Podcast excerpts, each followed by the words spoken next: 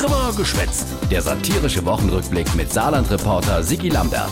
Zwei Wochen war sie in Quarantäne, us Bundeskanzlerin. Jetzt ist sie nochmal entdeckt. Und zwar nicht nur virtuell über Podcast oder Telefon, sondern original. In Form des Gesichtes. Ja, und ach sonst ist von ihr alles nochmal da und vor allem gesund. Schön.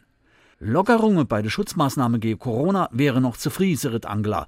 No Ostere gäfte sie sich im Corona-Kabinett deswegen nochmal beraten. Welche Schlüsse wir daraus ziehen, können wir Ihnen aber heute noch nicht sagen. Ja, nee, ist klar, aber. Aber nachdenken tun wir.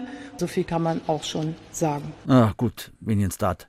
Etwas Konkretes hattet Angela dann aber doch für die, die wo sich in der Not selber Mundschutz gebastelt han oder noch bastle oder irgendwie sonst organisiere. Wichtig beim Mundschutz wäre Regelmäßiges Waschen, heiß bügeln oder in Backofen oder in Mikrowelle stecken. Aber aufpasse, wär schad, wenn der Mundschutz ingehen ging oder verkokelt. Wenn man schon mal Mundschutz hat. Ach, im Saarland hat die Regierung spitz, also der Tobias Hans und Anke Rehlinger die Woche erklärt, wie es weiter geht. Nix Neues. Abstand halle, daheim bleibe. Aber wie lang noch? Wann ist mit Lockerung es rechne? So früh wie möglich, aber auch so spät wie absolut notwendig. Okay, naja, ich konnte ja verstehen, was soll er auch so Hans. Muss ja auch erst mal lu, was die andere mache. Vor allem der Söder aus Bayern. Am Bayern orientieren wir uns. Der Ministerpräsident ist ja zum kleinen Bruder des äh, Herrn Söder geworden. Ironisch jetzt betrachtet. Klar, ironisch.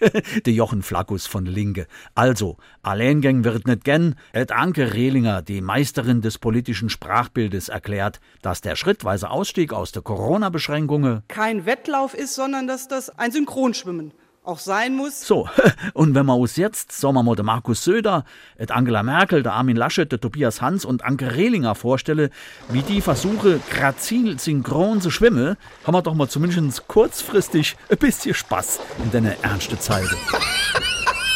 Ja, äh, ansonsten, was soll man jetzt machen über die Ostere so allein, der Hemm? Der CDU-Fraktionschef Alex Funk hat der ultimative Tipp. Man kann in den Wald gehen, spazieren mit äh, dem notwendigen äh, Sicherheitsabstand. Man kann vielleicht auch die Zeit nutzen, äh, ja, äh, gutes Buch zu lesen oder äh, sich Gedanken zu machen über, äh, über Gott und die Welt. Also, Also, da muss man erst mal drauf kommen.